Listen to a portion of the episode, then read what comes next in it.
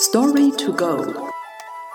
Das Konfuzius-Institut München erzählt Ihnen chinesische Geschichten. Der Kuh ein Musikstück vorspielen. Übersetzt von Vivian Emmert. Es war einmal ein Mann, der bekannt für sein schönes Musikspiel war. Eines Tages nahm er sein Instrument zu einem Ausflug in ein wunderschönes Bergtal mit. Der Frühlingswind ging sanft durch die Luft.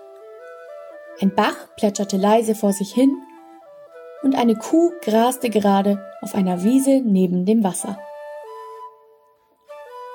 Es ist so schön hier, freute sich der Mann, setzte sich an sein Instrument und begann zu spielen.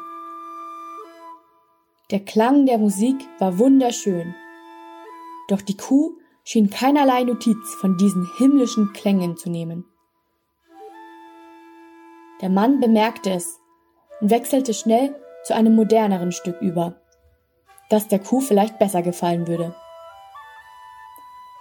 Aber auch dieses Stück schien die Kuh nicht zu bewegen, denn sie graste weiter, ohne den Kopf zu heben. Der Mann war maßlos enttäuscht.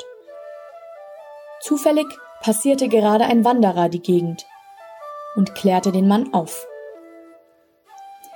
Dass die Kuh nicht reagiert, liegt nicht daran, dass du schlecht spielst, sondern daran, dass die Kuh keine Musik versteht.